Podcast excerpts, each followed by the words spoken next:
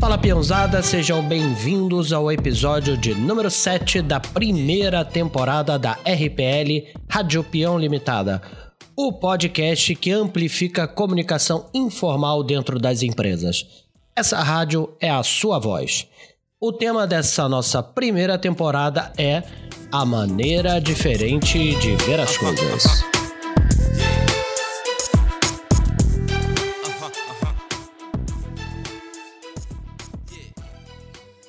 Esses dias eu estava numa festa, conhecendo aí novos amigos, quando de repente surgiu uma discussão. Por algum motivo que eu não lembro qual, ah, estávamos falando sobre uísque com energético. E eu, como sou um apreciador de uísques, categoricamente disse: Isso aí é um crime. Misturar uísque com energético devia ser punido com prisão perpétua. Talvez se o uísque for muito ruim, eu até entendo. Mas aí é melhor nem tomar. Porque tem outras bebidas boas e mais baratas. Agora, valha-me Deus, pegar o uísque ou bourbon, como Black Label, Green Label, Jack Daniels, Jameson, Chivas 18 ou Glenfiddich a lista aí é grande. E misturar com energético é coisa de juvenil, é muito amador. E a minha fala encerrou quando eu completei. Para falar a verdade, eu nem gosto de energético hora nenhuma. Foi aí que um dos novos amigos disse: Cara, eu às vezes misturo, mas se o uísque é bom, eu tomo puro. E eu gosto bastante de energético. Eu tomo direto. E um outro amigo, quase que interrompendo, perguntou: Por que você toma direto? Ah, cara, quando eu tô na merda, cansado, me dá um up. E o outro retrucou: Isso é maior enganação. Energético? Até mesmo Red Bull não dá energia nenhuma. Faz mal, isso sim. E aí estava pronto o conflito. Enquanto eles discutiam as benesses ou não do Red Bull, eu pensava nesse episódio. E eu só pensava que Red Bull pode representar para muitos uma grande bengala, uma salvação, e eu particularmente me incomodo com isso. Não estar organizado ou não ter prioridades, mas sabendo que algo vai me salvar. Não é para mim. Será mesmo que Red Bull te dá asas e isso é bom? Nesse episódio, eu lhe contarei a história da gigante Red Bull e por que do slogan. Trarei estudos que mostram seus malefícios. Como podemos relacionar com nossa vida profissional e desenvolvimento de carreira. Eu sou o podcaster Christian Bernardo e depois dessa breve apresentação, vamos botar a mão na massa.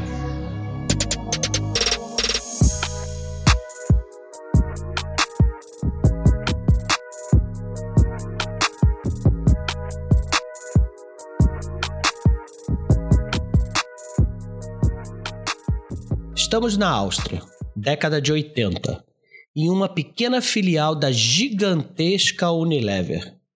No departamento de marketing, entre muitos colaboradores, está o Dietrich, um gerente em crescimento, que passa o tempo encontrando maneiras de vender uma pasta de dentes, que, aliás, nem é de primeira linha. Ele leva uma vida de classe média, sem dificuldades, mas também sem muitos luxos. Assim que chegaram as férias, Dietrich resolveu passar uns 15 dias na exótica Tailândia. Lá chegando, ficou impressionado com os rickshaws que eram muito utilizados por lá. Rickshaws são aqueles carrinhos puxados por uma pessoa nos quais se sentam até dois turistas. Alguns são bicicletas adaptadas, mas mesmo assim não é um serviço para qualquer um. Dietrich começou a puxar a conversa com um. Quem dirige táxi é taxista, quem pilota rickshaw deve ser rickshista. e perguntou, né? Como você aguenta puxar esse carrinho para cima e para baixo o dia todo? Ah, a gente está acostumado. E depois a gente bebe um chazinho aqui que ajuda a manter o pique. Esse chazinho, assim como o nosso quentão, por exemplo, não pertencia a ninguém. Todos tinham a receita, faziam em casa e bebiam durante o dia. Dietrich quis experimentar, gostou e pediu ao condutor para lhe dar a receita. De volta à Áustria, Dietrich foi bater na porta de uma pequena fábrica de medicamentos com a receita na mão. Olha, eu tenho essa fórmula aqui. Vocês fabricam, eu cuido do marketing e a gente divide 50% 50%. Topam? Tudo bem, mas como se chama isso? Catching Daniel. Catch o quê? Bom, é um nome em tailandês. Traduzindo é touro vermelho. Mas vamos botar em inglês para ficar mais legal.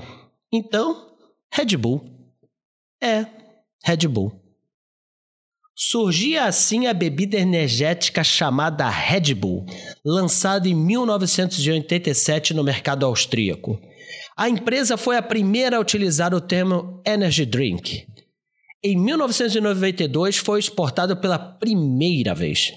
Logo depois, já se fazia presente em todos os países europeus.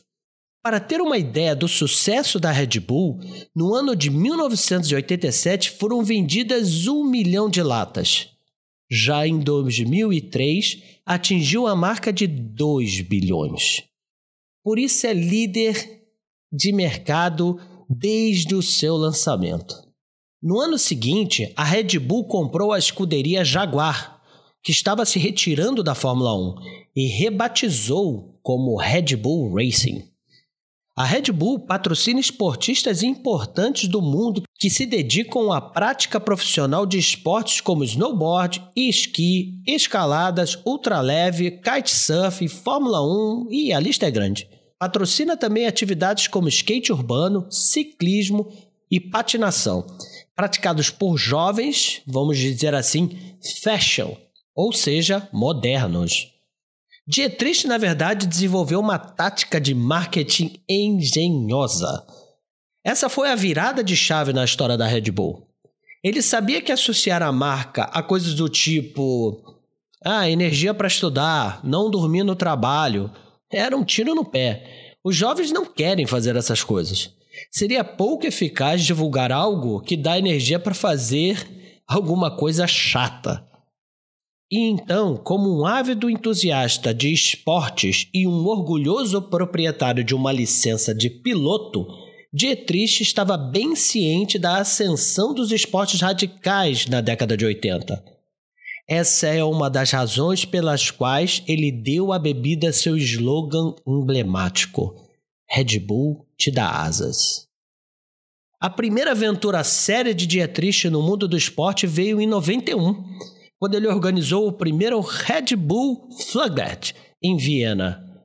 O evento reúne competidores de todo o mundo que tentam pilotar suas máquinas voadoras caseiras, geralmente com sucesso mínimo, mas grande valor de entretenimento. O sucesso do Flag Tag convenceu Dietrich a começar a sediar outros eventos esportivos e, para isso, ele vem gastando cada vez mais nessa estratégia de marketing alternativa. A marca está fortemente associada a pessoas que superam limites, por consequência, toda a energia envolvida nisso. Em 2011, por exemplo, o orçamento de marketing da Red Bull foi de 2,1 bilhões de dólares, impressionantes 84% de seu lucro bruto. Além disso, a lista de eventos organizados pela Red Bull é realmente impressionante e apresenta esportes que vão do motocross, freestyle à patinação no gelo e downhill. No entanto, há um caso bem bizarro no decorrer da história da Red Bull. Curiosamente, em 2013, eles foram atingidos por uma ação coletiva que alegou que seu slogan, Red Bull te dá asas, era equivalente à propaganda enganosa. Claro, é muito duvidoso que alguém tenha comprado uma lata de Red Bull com a esperança de eventualmente crescer asas. Mas mesmo assim, a Red Bull foi processada e teve que pagar alguns milhões de dólares em processos.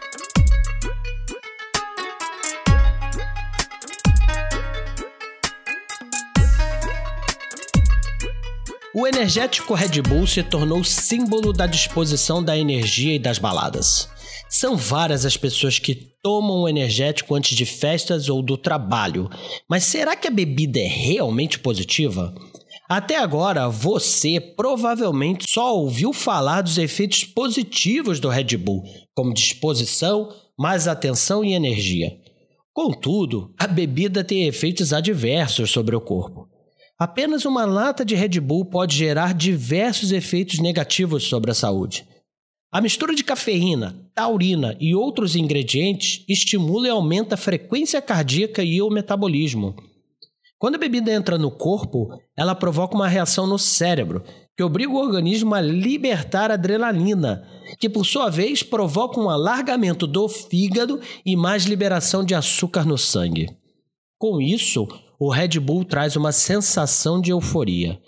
A taurina é um estimulante frequentemente utilizado para reduzir o apetite. Em uma única lata de Red Bull, você encontra também três vezes mais açúcar do que numa lata de Coca-Cola. A fórmula estimulante açucarada da Red Bull entra no corpo e traz uma sensação imediata de energia e bem-estar. Mas o corpo tem que trabalhar muito para metabolizar o açúcar e a cafeína, provocando um aumento da frequência cardíaca. O efeito da bebida é diferente em cada pessoa, mas ao exagerar no consumo de Red Bull, o indivíduo pode ter tremores, insônia, dores de cabeça, ansiedade e paranoia. O aumento da frequência cardíaca também pode ser muito perigoso. As pessoas com doenças cardiovasculares correm risco de um ataque cardíaco, vejam vocês, ou insuficiência cardíaca. A famosa mistura de Red Bull e vodka também apresenta riscos. Um estudo realizado no Brasil, um lugar onde muita gente faz uso dessa mistura, mostrou casos de boca seca, dores de cabeça e desidratação após o consumo da mistura. Embora também seja anunciado como um suplemento por causa da taurina, o Red Bull não é bom, pois provoca desidratação e sobrecarga o sistema cardiovascular, aumentando a sensação de fadiga. Então, mesmo que você saiba dos seus malefícios, pode ser que continue consumindo em excesso. Mas todos sabem o que é inegável: um bom marketing é muito poderoso.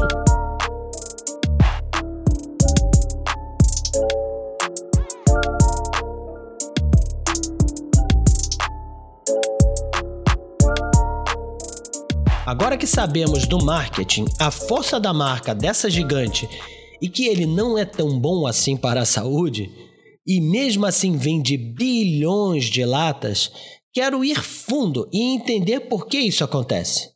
Vamos separar em dois grupos: pessoas que não precisam de energia extra e pessoas que precisam de um empurrãozinho. Você quer mesmo ser a pessoa que precisa de Red Bull para ter energia? Ou prefere se organizar e buscar a automotivação? A motivação é intrínseca, parte de dentro. Se associarmos com o trabalho, uma boa relação com seus colegas de trabalho e chefia, ter uma remuneração compatível, ter uma boa estrutura oferecida pela empresa, ter uma gama de benefícios, apenas afastam a insatisfação. É. Eu disse que afastam a insatisfação, mas não trazem satisfação. Se você não acredita em mim, vá estudar a teoria dos dois fatores de Hesberg. Eu vou deixar um link na descrição do episódio sobre a teoria dos dois fatores. Já a satisfação ou a motivação para o trabalho está relacionado à autonomia, ao reconhecimento, a ter ambição e visibilidade de crescimento na carreira e ao propósito de cada indivíduo, entre outras questões interpessoais. Volto a dizer, a motivação é intrínseca, vem de dentro. Um grande inimigo da motivação, ou seja, não esperar por um energético milagroso, é a procrastinação. A procrastinação pode ser definida como o adiamento constante de uma atividade que precisa ser realizada. Tarefas que vão desde as mais simples às mais complexas que acabam sendo prorrogadas e outras coisas sem tanta importância passam na frente na lista de prioridades. Sabe quando você vai à festa, dorme tarde e tem compromisso importante no dia seguinte cedo? Aí que entra o tal Red Bull ou outra salvação qualquer. De repente, mais um dia acaba e a mesma tarefa acaba ficando para outra hora. Esse hábito acaba afetando a qualidade do trabalho e a confiança nos processos, visto que demonstra falta de responsabilidades com as funções de um colaborador. Não cumprir demandas no tempo estipulado e concluir atividades sem comprometimento pode afetar seriamente a produtividade no trabalho sua imagem como profissional e da própria empresa. Mas quais são os motivos que costumam ser os maiores responsáveis pela procrastinação e pela falta de produtividade? O cérebro humano está associado à recompensa imediata e, por isso, pode ter dificuldade em visualizar ganhos ao se dedicar a tarefas que exigem energia e tempo, uma vez que isso é visto como algo mais abstrato. Olha o Red Bull de novo aí. Tomou e resolveu, não é? Recompensa imediata. E como evitar e vencer a procrastinação? 1. Um, divida a rotina em pequenas tarefas. Parar para elencar as atividades do dia é uma atitude que ajuda a manter o foco e a organização. Um grande projeto pode ser fracionado em pequenas ações que, ao final, se encaixam e concluem o que foi programado. Tentar fazer tudo de uma vez, sem uma ordem definida, pode sabotar a execução da tarefa, gerando retrabalhos e mais atrasos. Determine, então, objetivos individuais e fixos, gerenciando o tempo da melhor forma possível. 2. Fuja das distrações e evite interromper o fluxo de trabalho. Procure eliminar situações que roubem sua atenção. É interessante listar os itens que mais costumam te distrair e bloqueá-los. E eles podem ser um colega que gosta de conversar, uma notificação do celular, entre outros. Uma metodologia que pode ser aplicada é a técnica Pomodoro, que consiste em ter 25 minutos de foco total no trabalho, sem qualquer interferência, com pequenas pausas de 5 a 10 minutos, com alguma recompensa um alongamento, uma volta pelo ambiente, um café, etc. Depois de quatro ciclos de 25 minutos completos, uma pausa maior pode ser feita, recarregando as suas energias. 3. Não subestime o tempo e conte com imprevistos. Ao pensar em como não procrastinar, já foi possível perceber que o tempo tem um papel muito importante. É fundamental administrar e considerar o tempo de forma realista. Subestimar a quantidade de tempo necessária para realizar uma tarefa pode ser um tiro no pé, pois imprevistos sempre acontecem. Da mesma forma que no trânsito, precisamos contar com possíveis acidentes, engarrafamentos, semáforos, problemas com o carro e sair de casa mais cedo. A mesma visão deve ser empregada no trabalho. Tente sempre estipular uma margem de segurança para possíveis atrasos imprevistos que podem ocorrer durante o dia. 4. Identifique seus momentos mais produtivos e priorize demandas importantes. Todos nós temos um período do dia que estamos com mais energia e os pensamentos mais claros. Esses momentos devem ser aproveitados ao máximo durante o trabalho. Procure testar quais períodos são mais produtivos em sua rotina e vá se adaptando a eles.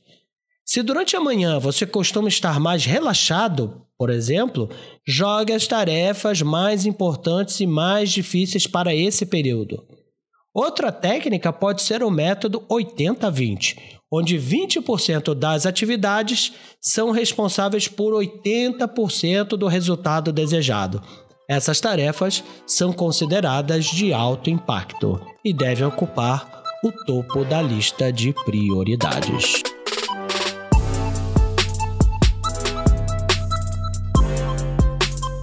Uma estratégia interessante para você se motivar todos os dias é de buscar um propósito maior no que você faz. Entendendo o propósito, fica muito mais fácil você encontrar automotivação para acordar todos os dias e ser produtivo e eficiente no trabalho, seja lá qual trabalho você tenha. Ter um propósito não é a mesma coisa de trabalhar para ganhar um bom salário para fazer o que quer nas horas vagas.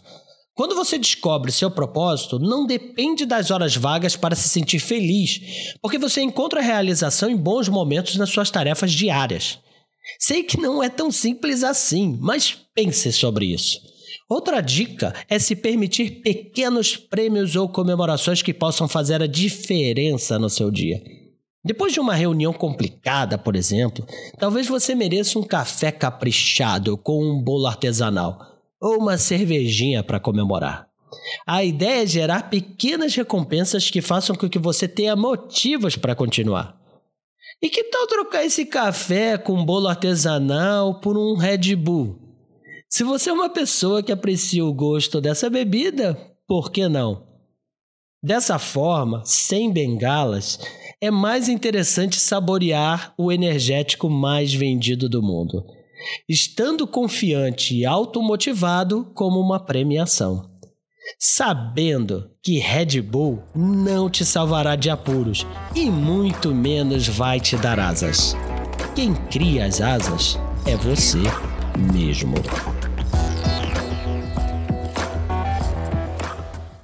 A Rádio Peão Limitado é uma empresa produtora de podcasts corporativos que cria esse tipo de mídia para a sua empresa, transformando a Rádio Peão em parte de comunicação.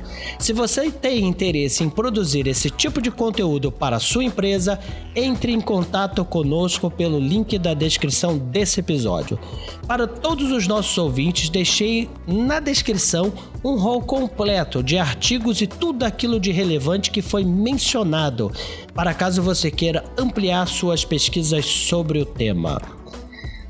Dando sequência em nossa temporada 1, semana que vem teremos um episódio do Cafezinho RPL, que eu conto minhas histórias que de alguma forma se relacionam com o episódio central. Siga nosso podcast compartilhe aí com seus amigos. Você lá no Spotify, no Apple Podcast, no Deezer, na Amazon Music, no Google Podcast, você pode ali compartilhar no teu stories do Instagram, no teu Facebook, dá essa força aí para eu continuar por aqui. Isso ajuda muito. Estamos aí presente em várias redes sociais. Vamos despedindo por aqui. Muito obrigado mesmo pela sua audiência e mão na massa, peãozada!